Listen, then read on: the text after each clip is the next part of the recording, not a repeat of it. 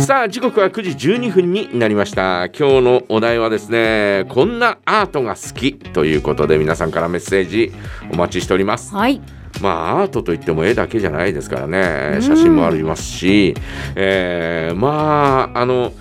映画は総合芸術だと言われてるんですね、はい。えーまず本を書く、うんうん。ねえーで、えーまあ、それをお絵コンテという絵にします。ねえーで、えーそれを、おまあ、写真もアートの一つなんで、えー写真として、えー撮って、えーそれをおね、えーこうつなげたのが映画ということになりますし、うんえー音楽も一つのアートなんで、えー映画には、えー音楽も入ったり、えーもちろん、えーお芝居もお一つの、ね、芸術なんでね、えーそういう意味で言うとお映画は総合芸術とも言われているんではい。映画もアートの一つだというふうに考えても構いません。ねお。えーどんなアートでも構いませんので、えーぜひですね、えーこんなアートが好きですっていうね、えーそんな話をぜひ送ってください。私はね、以前から、あーまあい、いろんなところで話をしておりますが、うん。えーキース・ヘリングという人が好きでね、はい。えーキース・ヘリングの作品、えーこういった作品なんですがね、えーもうとっても大好きで、えー今履いてる靴もキース・ヘリングのそうなんですね。きっちりえー描かれたそんなあー、ね、えー靴を履いてるんですけど、うん。あの80年に、えー彼はね、えーデビューをしています、えーニューヨークの地下鉄構内で使用されていない広告掲示板に黒い紙を貼りその上にチョークで絵を描くというサブウェイドローイングと呼ばれる活動を始めたんですね。うん。で、えーキース・ヘリングってですね、えー例えばあー、あのーストリートアートの先駆者として、えー言われてるんですね。でストリートアートって、まあ、ある意味落書きみたいなものと勘違いされるんですが、えー彼の場合はきちんとお場所をですね、えーこうおね、えー取って、えー最初はですよ、うんえーゲリラ的に始めたのは、えーきちんとお広告で使われてないところに、えー黒い紙を貼ってそこの上に、えーいつでも剥がせるように、えー絵を描いたというところが始め、えー始まりなんですね。えーだからあーね、えーあちこちにこうおなんていうのかななんかスプレーとかで壁に書いちゃうとかそれとはいそううんじゃなくて。うん。うん、でその後おいろんなところに、えー許可を得て、えー書くというそういう活動をしてたんで、うん。えー彼のですね、えーまあ落書きとはまた違うんだということを、えーまあ分かってもらいたいんですが、はい。えーそのキース・ヘリングはですね、えー1980年に、デビューしてですねそこで、ニューヨーカーニューヨークの、ね、地下鉄を乗る人たちの目に留まって、えやがてそれが大きな、ねえ活動となって、えいろんな人の心を動かしていくんですがまあその他にはですね、えいろんなところで絵を描いています。ニューヨークのマンハッタンだったり、えシドニーメルボルンリオデジャネイロアムステルダムパリなど壁画を制作するというような、ね、ことをやりました。うん。でベルリンでベルリンではですねベルリンの壁の有名なチャーリー検問所の壁に絵を描いています。うんまだまだあのベルリンの壁がですね、えー崩壊するう以前の話ですから、うん。えードイツが東西に分かれていた頃の話なんでねそれに、えー反対反旗を翻す、えーそんな意味でですねえーこのおキーセーリングの絵が描かれたりなんかしたんですね。で、えー社会貢献活動もお多く行っていたんです。で、えー特にですねエイズ撲滅う活動というのをやっていたんですね、うん。というのはですね彼自身が HIV の感染者だったというね、えーことがあってですね、えーで、えーエイズえーとアクト・アゲンスト・エイズ AAA という活動が毎年行われます。えー桑田佳祐なんかもですね、えーずっと活動にえー手をね、えー差し伸べたりなんかしていますが、えーこのおアクト・アゲンスト・エイズ、えーこちらのですね、エイズ撲滅運動の、えー最初のポスターはこのキース・ヘリングのお絵だったんですね。えーただですね、1990年2月、えーエイズの合併症により、えーこの世を去るということで、えー31歳の若さで、えー彼はこの世を去ってしまったということなんですね。若いですね。えーただそのね、えー彼の思いというか、うん。まあ彼の絵とともにですね、えー後世に残されていく。そして、えーねえー彼の意思を継いだあ人たちがですね、えーいろんな人がですね、えー壁に絵を描いたりね、うん。えーしたりしてたりなんかするんで、うん彼がまいた種というのはですね、えー亡くなった後もですね、えー間違いなく咲き続けているという、えーそんな風に思ったりなんかするんですね。ねえ梶山さんの足元にもね、うん。そのスニーカーとしてまた受け継がれているってことですもんね。まあ、受け継がれてるっていうわけじゃないけど、えーただただ好きだからね、えー買って履いてたりなんかするんですよ。いつの時代でも好きな人がどんどん続いていくってことでしょうね。まあ、あのこういうポップアートと言われる、ういわゆるうねポップアートと言われるものの一部になると思うんですが、うん。あのアメリカのポップアートというのは結構私は好きでね、うん。えーアンディ・ウォーホールとかですね、えーその他ですね、えーまあいろんな人のおこうポップアートをですね、えー見たりするのが好きでねあのアメリカのなんていう人だったかなあのうーんとおアメリカのアメリカンコミックうん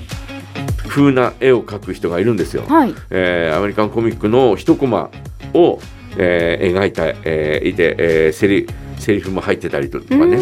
えーそんなあー一コマをを描いてる人もいたりとかですね、えーそういう意味ではですねちょっと、えーアメリカのおなんていうのかなポップアートというのは、えーそれまでの流れのアートとはまた違った、えーアートを作り出したっていうことで言えばですね、うん。えーそのおアンディ・ウォーホールなどなどの人たちっていうのはねすげえなとかってやっぱり思ったりなんかするんですね。ううんんえーその流れを組んだりなんかあまあ別に意識して流れを組んだわけじゃないんですが、えー後の人が勝手にこうね、えーこう分かりやすいように、えーその中にこう組み込んだみたいなところがあるんですけど、うんえーこのキーズ・ヘリングという人はですねあーあのそういう意味でも、うんあーちょっとこう今までの流れもまたちょっと変えた人なのかなという感じがしますね。えーストリートアートというものにですね、えー脚光を浴びさせたのはこの人の貢献度は大きいと思いますね。うん。えー今もね、えーあの反えー、とういろんなあことにですね反響を翻す、えーそんな人の絵がですね、えー取り沙汰にされたりなんかしておりますけど、うん。うん、そういう意味でもですね、えーこの、おえーストリートアートいろんな人が描いていますが、うん。あーその中でもちょっとあの突出してる人だなというふうに、えー思ったりなんかするんですね。はい。うん、なもんですから、あのーキース・ヘリングという人の絵をですね、えー一度見てもらいたいなという、えー帯広でも美術館でもキース・ヘリング展っていうのを以前やったような、うんやったと思うんだよねやったか、なんから道内ではやってたなってていうのがあって。えーやったんだよねやったから、うん私あの、えーなんか複複製うんうん絵画みたいなのをですね、えー買って壁に飾ってあるの。あれは美術館で買ったからうん。確かそうなんだよなと思いながら、ポップアートのなんかやってましたもんね。ね。そうだそうだ、その時にえーあったかな。そういうのもですね、ん。えーあったりなんかしますんで。うん。私あのうんなんなんていうのかな海外のサイトでですね、はい。えーキース・ヘリングのですねステッカーをですねえー、と50枚ぐらいうん。ちっちゃいステッカーをですね、えー50枚ぐらいで、えー束になってて、うんえーいくらいくらっていうのをですねいくつか買ったりとかですねそうなんですね。その大大量で、でもその単位なのかな？五十枚単位で50枚単ね。位とかね、うんうんえーいう風な感じで売ってるんで、うんえーそういうのをですね買ったりなんかしてですねあの貼ってはいないですけど、えー大事に取ってありますうね。梶山さん、いろんなコレクションありそうですね。シールコレクション私ね一番最初のコレクションはねあの牛乳瓶の蓋だったんだよねコレクショ牛乳瓶の。蓋コレクションだったんうだけど、ん。えーその後ですね小学校の低学年の時から、うんえーシールを集めるのが好きでうん。で、えーまあガムについてるシールとか、はいはいはい。あと駄菓子屋さんで売っているシールとかですね、うんえーそういうのを買ってきて、えーこう、えー昔の薬箱、えー引っ張るような薬箱に、うえー入れて、えーいたんですよ。ああ、子供ってシール好きだもんな。でそれは あのそれは今でもあるよね。そうですか、大人になった今でも。その当時のやつもありますよ。多分一番古いのは幼稚園の時に、えー幼稚園のえっ、となんだろう、えー出席したらこう濡らして貼るシールを、鹿島さんの時濡らして貼るシールだったんですか？切ってみたいに。シール、うんシールだったんですよ。はい。それをですね、うんえっ、となんだろうえっ、と園の中で、うんえー買い物ごっこの日があってはい。それがあの古いやつを売ってたんですね、うんうんうん。それを買ったのが一番最初のシシールかな。今でも持ってるよそれ。わすごい。今持ってます ね。すごいですね。あーだからそういうシールとかですね、えーまあ、シールは、えーアートとはまた違うかもしれませんけど、えーそういうシールを集めたりなんかはしてましたね。あ,、うねん、あとただあのあの写真もですねアートという捉え方で構いませんので、うんえー写真展などをね、うんえー見に行く人もお多いかなというふうに思いますんで、うん。えーぜひですねご覧、えー送っていたこういう写真展見に行きましたとかね、うん。えーこういう写真集持ってますとかね、えそういうのあのーアイドルの写真集だってある意味アートだからね、うん。あーだからアートっていうふうに、えー捉えるとあ難しいものだと捉えるとうん。非常にかしこまったりなんかしちゃうんだけど、うんうんえーそんなことはなくてアートっていうのはあちこちに転がってるんだよね。はい。えーなもんですからあんまり難しく考えない方がいいかもしれないね、えー今日のお題はね。そうですね。あのおなんかこうお